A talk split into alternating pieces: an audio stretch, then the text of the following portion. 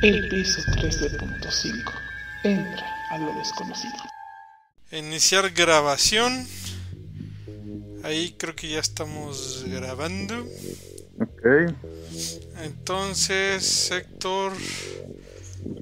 Espérame.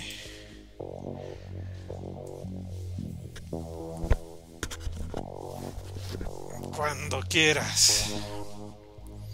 Bienvenidos al piso 13.5, un canal donde hablaremos de cosas que están más allá de lo normal. Mi nombre es Héctor Díaz y me acompaña Eugenio López. Hola amigos, ¿cómo están? Esperemos muy bien. Y pues bueno, ahora sí les traemos video. y bueno, antes de comenzar nuestro video, permítanme recordarles que es traído a ustedes por nuestros amigos de Lobo Publicidad, su mejor opción en diseño e impresión. En lo que es la descripción del video van a encontrar sus datos para que los contacten y puedan pues, realizar impresiones de folletos, tarjetas, merchandising, muchas cosas. Y ya se les dijo una vez, ya se les dijo dos, ya se les dijo varias. Suscríbanse a sus redes sociales, a las nuestras, al canal y nuestros amigos de Lobo nos podrán ayudar con sorteos y premios para todos ustedes. Exactamente. Y bueno, pues vamos a hacer lo más breves posibles. Este tema está bastante interesante. Ok. Y los, lo que les traigo el día de hoy, llévelo, llévelo, llévelo, es lo siguiente. Es avistamientos ovni. ¿De acuerdo? Es algo conocido como una oleada ovni que se llevó a cabo en Bélgica. Esta oleada ovni comenzó en 1989 y se presentaron informes.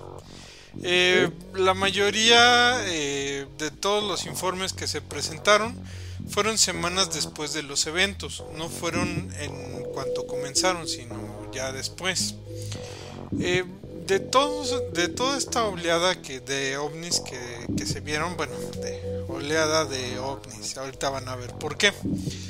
Que se vieron, eh, ningún testigo logró tomar ninguna eh, fotografía. Y cabe destacar que para 1989, eran casi los 90, pues por lo menos tenían lo que eran las cámaras instantáneas. Muchos de los informes que, que se dieron relatan un objeto grande que volaba a baja altitud y algunos informes también declararon que la nave tenía una forma plana y triangular y tenía lucecitas debajo. No sé si les va sonando así como, como a, a los avistamientos actuales. Un poco, pero en defensa de todos aquellos testigos, recuerda que Jaime Maussan nos enseñó una cosa. Ajá. Para grabar un ovni tiene que ser mucho movimiento, mal enfocado y de preferencia grabar los pies. Bueno, y los expedientes secretos X nos enseñaron que sí existen. Changs. ok, bueno, eh, la oleada ovni belga, por así se conoce este fenómeno. Belga. Belga. Sí. Eh, alcanzó su punto máximo con los eventos de la noche del 30 y el 31 de marzo. Eh, esto podrá sonar medio raro, pero, o sea, fue solo una noche, no fueron dos. Más bien fue la noche del 30 de, de marzo y la madrugada del 31 de marzo de 1990 esto quiere decir dos añitos ¿no? que, que, duraron los avistamientos. Eh, durante ese tiempo, pues se supone que vieron varios objetos. Les digo se supone porque siempre llegan a la misma conclusión. Y esto lo vamos a ver más adelante. Eh, esa noche, en especial, eh, un objeto desconocido fue rastreado por el radar de la torre de control más cercana y resulta que esa torre de control más cercana era del ejército. Entonces el ejército, eh, el ejército eh, de los de Bélgica, eh, mandó dos aviones F-16, son jets de, de batalla de la Fuerza Aérea, a investigar qué era lo que estaba pasando. Este, no informaron haber visto a ningún objeto, o sea, estuvieron dando vueltas por la zona eh, la torre de control les indicaba, oye, ¿sabes qué? Pues está un objeto ahí adelante, a tantos pies de altura, y jamás eh, vieron absolutamente nada los, los dos pilotos. Eh, de este avistamiento en particular, no se recibieron informes del público en la fecha del evento, o sea que estuvieron los aviones dando vueltas y nadie se percató. Entonces. Nadie vio nada. sí, hasta parece como México. Aquí nadie sabe nada ni vio nada.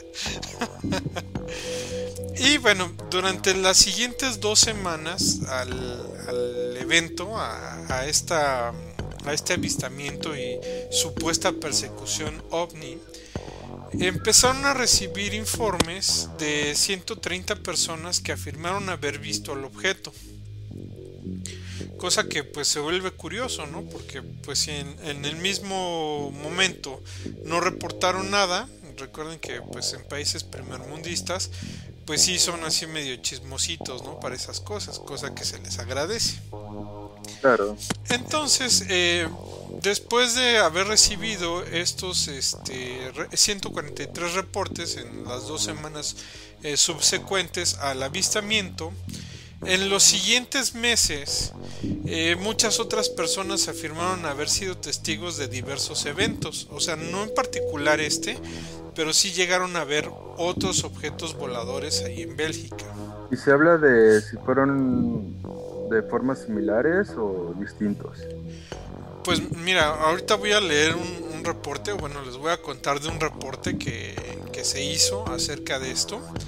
Y pues en el reporte ustedes eh, van a poder ahí medio que comparar, ¿no? Porque obviamente pues es un reporte eh, policial, entonces no todo está tan explícito como debería de, estar, ¿no? Como lo hablamos aquí entre nosotros. Después de este incidente, eh, la Fuerza Aérea de Bélgica publicó el informe que les voy a contar ahorita y bueno, eh, la información que contenía esto pues era detallada de lo que pasó esa noche en particular. Esa noche y madrugada. Eh, el informe comienza eh, alrededor de las 23 horas del 30 de marzo, donde el supervisor del Centro de Informes de Control de Glons, esto es un pueblo en, Bélgica, recibió un informe de que se se vieron tres luces inusuales moviéndose hacia Torenbes Gemblus. Creo que se pronuncia así, es que es como, es como francés, es otra localidad. Entonces, em, esta localidad se encuentra al suroeste de, Bruselas. Y bueno, la gente de Glons, de, la localidad de Glons, en concreto el, Centro de Informes de Control, solicitó eh, a la Gendarmería de Guabre, que es otra localidad que está ahí cerquita, que están como pegadas, que enviara una patrulla para confirmar el avistamiento. Esto recuerden que pues en los noventas eh, se requería todavía mucho de confirmación visual de todo lo que estaba pasando, ¿no? Y hasta eh, la fecha, ¿no? a lo mejor es una confirmación visual. Claro. Entonces, bueno, aproximadamente 10 minutos después de esto que les estoy contando, y se me salió lo Jaime Maussan ahorita, así de... Mm. es que va acorde al tema, ¿no, Héctor? Mira, si quieres cambiamos el fondo. Pues... Metemos aquí a un este guiño guiño patrocinador de celos solares. bueno, de medicina biométrica. no sé qué sea eso, pero... Solo él se entendió. Exactamente.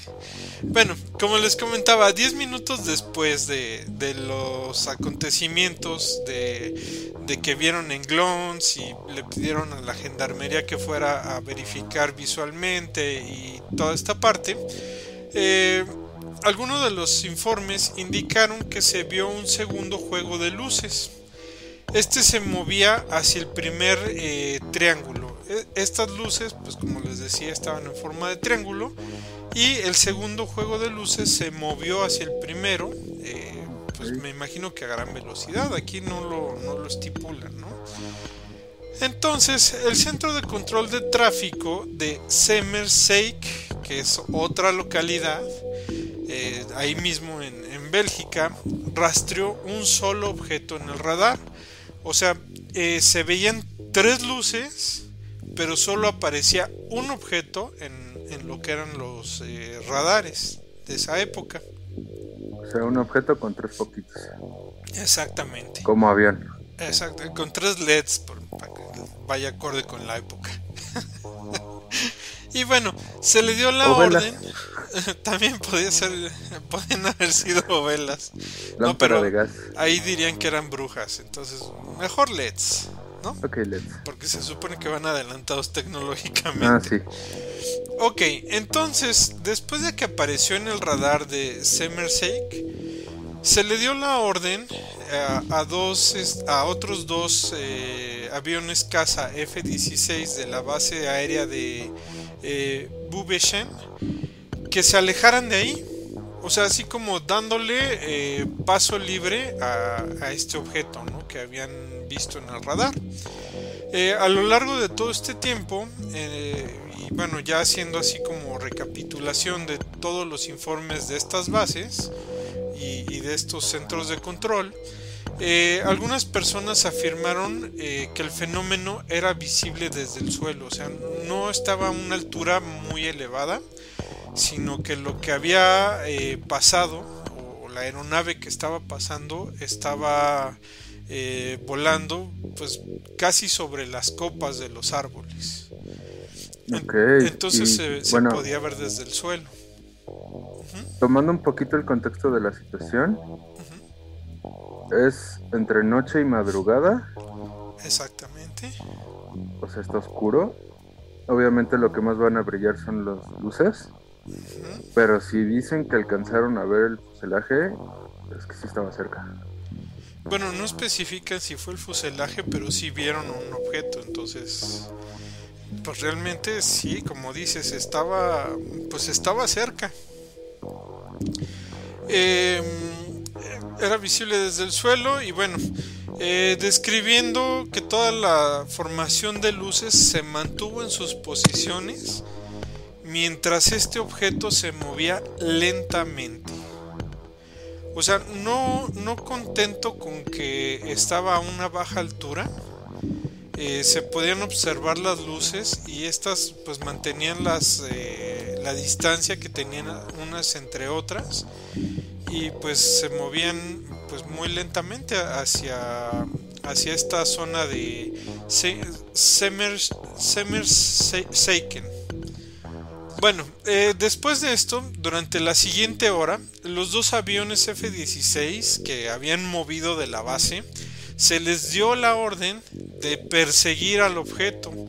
Y estos intentaron eh, nueve intersecciones eh, después de que se les había dicho que se movieran de ahí y estas eh, nueve intersecciones fueron este por separado, ¿no? O sea, no las hizo el mismo avión, no las hicieron en conjunto, las hicieron en diferentes puntos, pero eh, trataron de bloquearle el paso a este objeto y hacer que descendiera. Eh, en tres ocasiones de las nueve que, que hicieron, lograron obtener eh, lo que se llama un bloqueo de radar. Esto quiere decir que el radar deja de mandar información porque detecta que hay algo frente a él. Eh, el radar pues normalmente funciona mandando sonido y ese sonido regresa y la computadora puede calcular la distancia con base en el tiempo en el que regresa el, sonido, ¿no? que viaja hacia adelante y, y regresa en la misma dirección.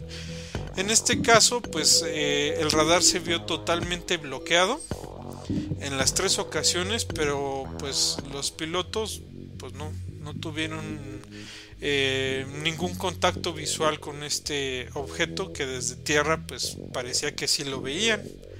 Ok. Eh, los pilotos que fueron a esta a, a- a ver a esta nave eh, o a, a tratar de hacerla bajar eh, nunca informaron haber visto algún objeto no vieron ninguna de las maniobras que les estaba eh, proporcionando el centro de control que, supuestamente el objeto estaba haciendo en ese momento y nunca bloquearon a ninguna nave. Ajá. Eh, los únicos bloqueos o bueno contactos visuales que lograron hacer fueron entre ellos mismos. Fueron, eh, de cuenta, mandaban a, uno a una ubicación y veía a lo lejos al otro F-16 haciendo maniobras. Pero fuera de eso no, no vieron ningún objeto raro. Eh, se descubrió que todos los otros contactos eran resultado de una interferencia atmosférica bien conocida que se llama dispersión de Bragg. Esto, bueno, pues ya saben, la atmósfera pues se comporta de maneras extrañas a veces.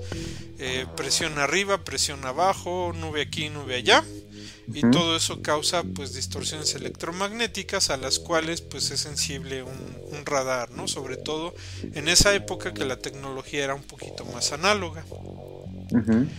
Eh, después de pasada la medianoche o las 0 horas con 30 minutos, el contacto por radar se volvió mucho más esporádico. Esto quiere decir que el, el objeto o los objetos que estaban ahí empezaron a, moverse, o sea, se empezaron como a ir y bueno, pues el, bloqueo final, eh, el último que se confirmó por parte de, las aeronaves en el radar, tuvo lugar 10 minutos después, a las 0 horas con 40 minutos. Esto fue pues, prácticamente una hora después de que empezaron con sus jugarretas del gato y el ratón.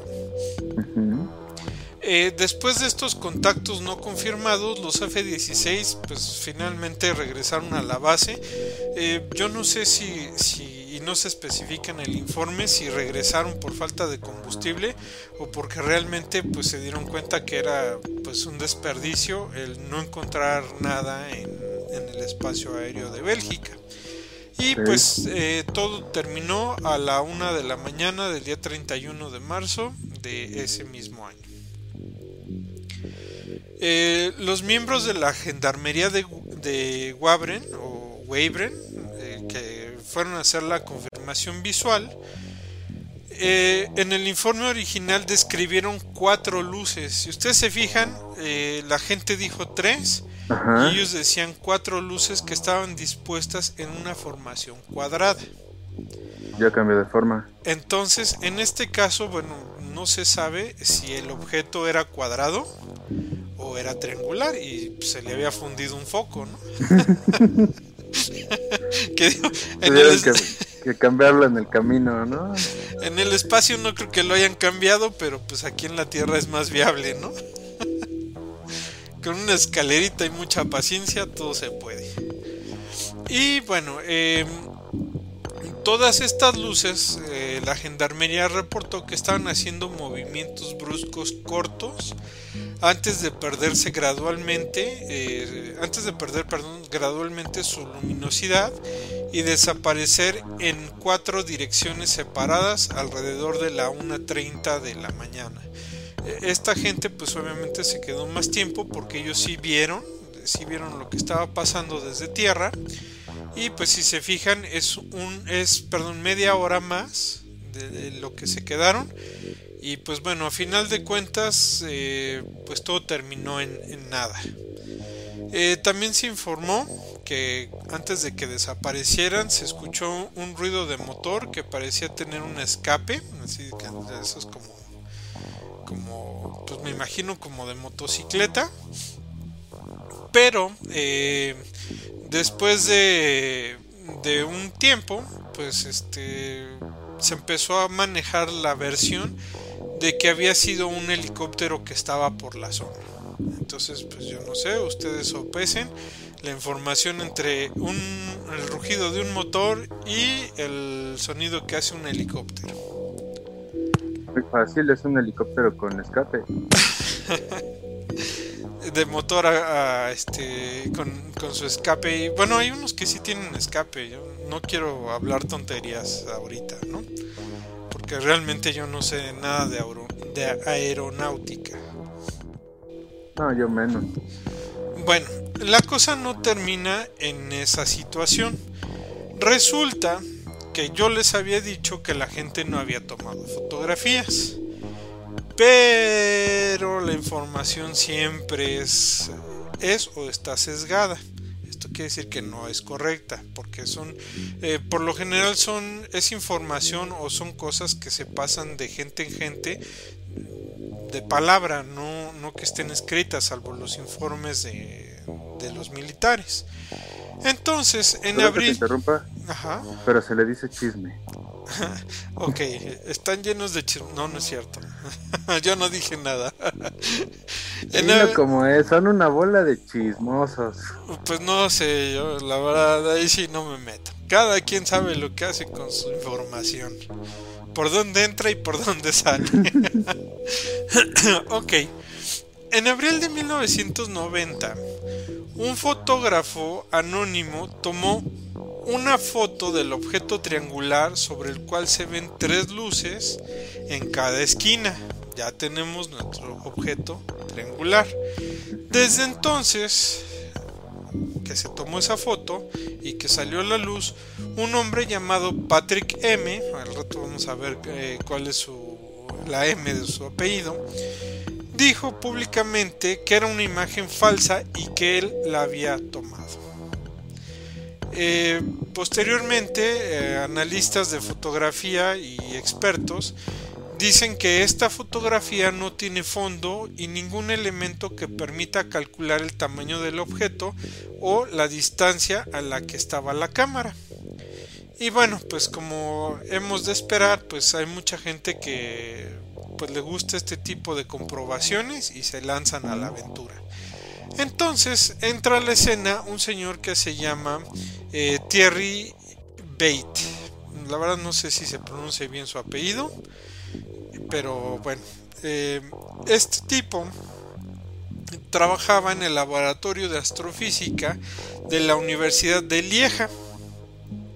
Y bueno, el tipo desarrolló un método de simulación de gráficos por computadora para intentar reproducir la fotografía que había tomado supuestamente este hombre Patrick M. Y pues bueno, este simulador de gráficos lo que hacía es que intentaba duplicar el aparente movimiento de sacudida que tenían las luces de la nave para que parecieran borrosas o desenfocadas en el momento de tomar la foto, pero no tuvo éxito. Es Y- el equivalente al pulso, ¿no? Exact- bueno, no exactamente. Lo que pasa es que la nave se estaba moviendo y si se estaba moviendo provocaba vibración. Entonces creo que ahorita, no sé si ustedes, eh, público conocedor, eh, sean expertos o estén atraídos al tema ovni, pero en redes sociales hay una fotografía de un triángulo que concuerda eh, completamente con esta fotografía que les estoy diciendo, que se ven tres luces como ovaladas que están como desenfocadas, como si estuvieran una sobre la otra y sean tres imágenes juntas. Eh, esta fotografía contradice las declaraciones de los testigos oculares. No sé si se acuerdan que los de Wabren, la gendarmería dijo que, que eran cuatro luces y pues los de Go- Gorns dijeron que eran tres luces, ¿no? Que el objeto era triangular. Entonces, eh, pues ahí hay contradicciones. La fotografía contradice a, a Wabren, pero le da favor a, a Grons, ¿no? Mm. Y bueno, junto con el anonimato del fotógrafo, porque obviamente pues las cosas caen por su propio peso, todo el mundo sabe que este señor Patrick no, no tomó la foto. Eh, que esta, esta información eh, y también junto con el hecho de que la imagen no se mostró públicamente sino hasta cuatro meses después del supuesto evento, o sea, del avistamiento de- del, del ovni, de la persecución, pues eh, provocó en la opinión pública que se pusiera en duda la, la autenticidad. Sí, pues tuvo cuatro meses para trabajarla. Exactamente, y a eso vamos. Eh, durante 20 años después de esto, estamos hablando de, de que ya era el 2010 prácticamente, eh, la organización ufológica eh, Société Belge d'études de Fenómenos Espacios, o sea, la Sociedad Belga de Estudios de Fenómenos Espaciales, eh, afirmó que esta imagen era genuina. Ellos así llegaron y dijeron, sí, esta imagen es de verdad y, digan lo que digan. Pero, 20 años después. Exactamente. Pero el 26 de julio de 2011, o sea, pues eh, probablemente un año después, no sé. Más o menos que serían tres, ¿no? Pues si, si fueron 20, si fue en los 90 y fueron 20 ah, años. 90. no sé por qué estaba pensando en 89, 88.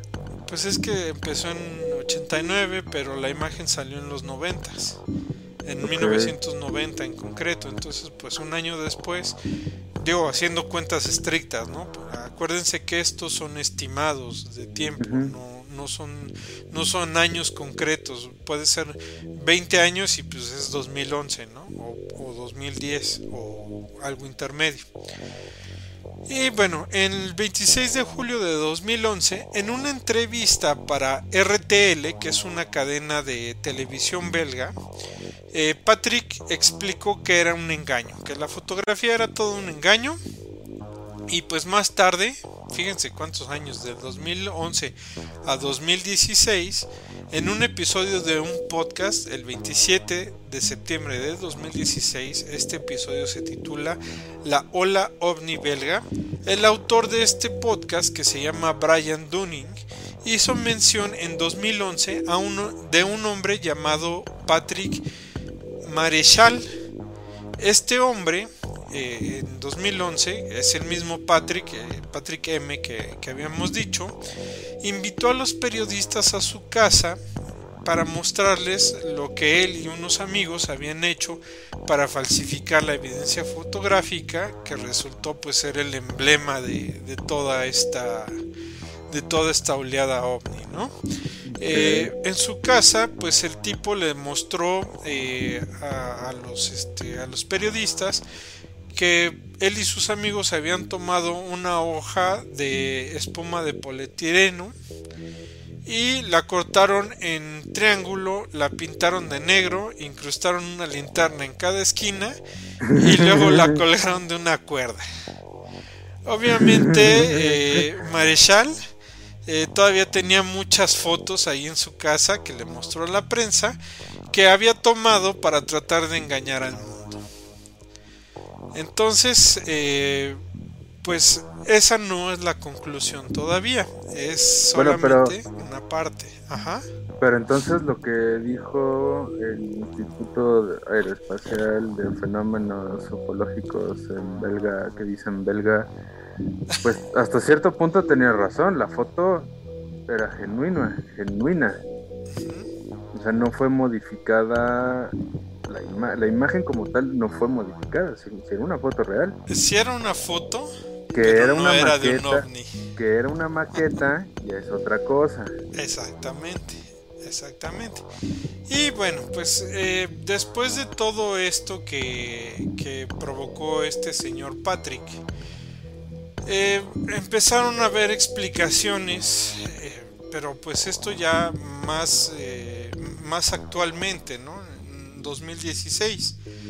Em, las explicaciones dicen que en 1992, unos tres años después del primer avistamiento, eh, recuerden que fue en 1989, en Eupen, eh, un señor llamado Mark Hallett escribió un ensayo sobre la oleada ovni-belga criticando el trabajo realizado por el eh, SOBEPS, que serían como las siglas de del Instituto este de, Aeroespacial.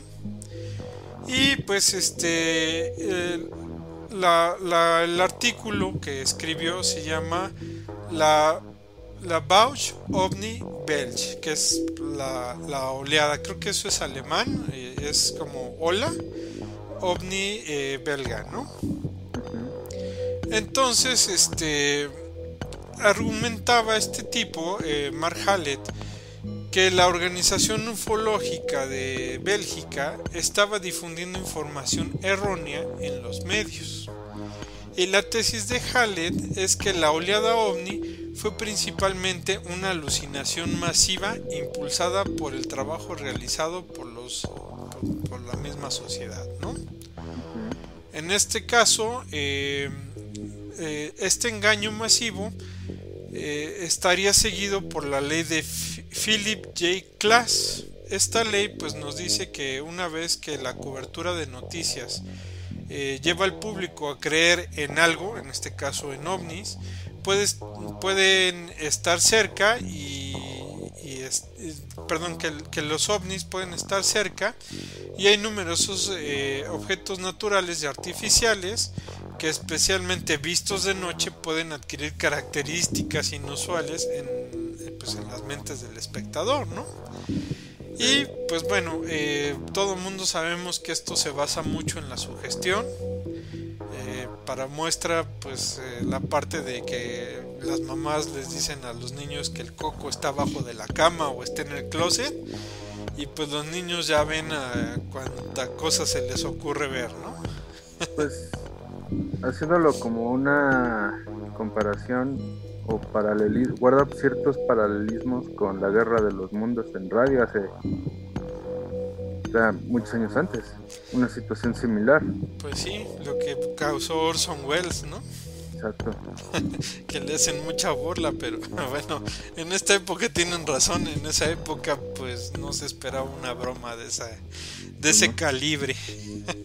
pero hasta cierto punto obtuvo un resultado similar. Hubo gente que lo creyó y que dijo haberlo visto y en ese momento con la guerra de los mundos pues se generó un pánico muy muy grande. Pues sí, exactamente.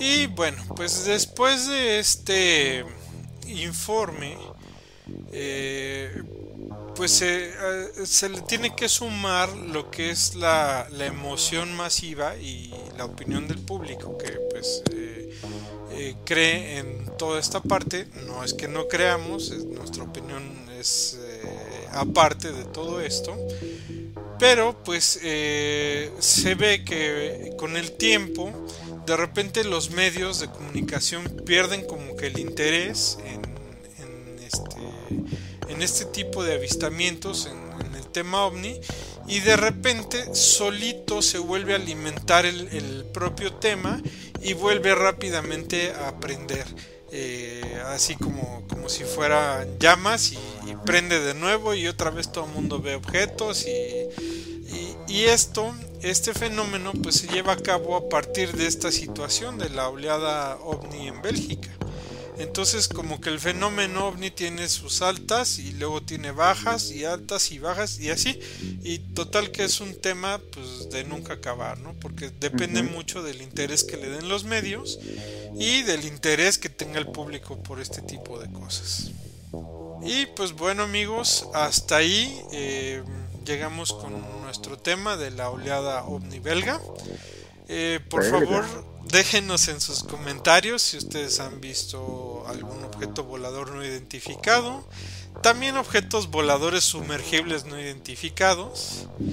Y cualquier otra cosa. Los amigos de la costa.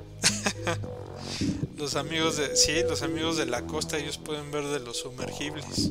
Y pues bueno, hasta aquí eh, todo este tema de los ovnis. Esperamos que les haya gustado, sobre todo yo, yo fui el que lo preparó. Y pues por favor déjenos en los comentarios pues sus opiniones, como les decía, si vieron un ovni, si no lo vieron, si les gustaría verlo. Y si creen o no creen. Suscríbanse a nuestras redes sociales, compartan y denle clic a la campanita. No se olviden de todo lo que acaba de decir, denle clic a la campanita. ¿Cuánto cuesta darle clic a la campanita y suscribirse? Nada. No cuesta nada, es gratis. Un clic, un clic.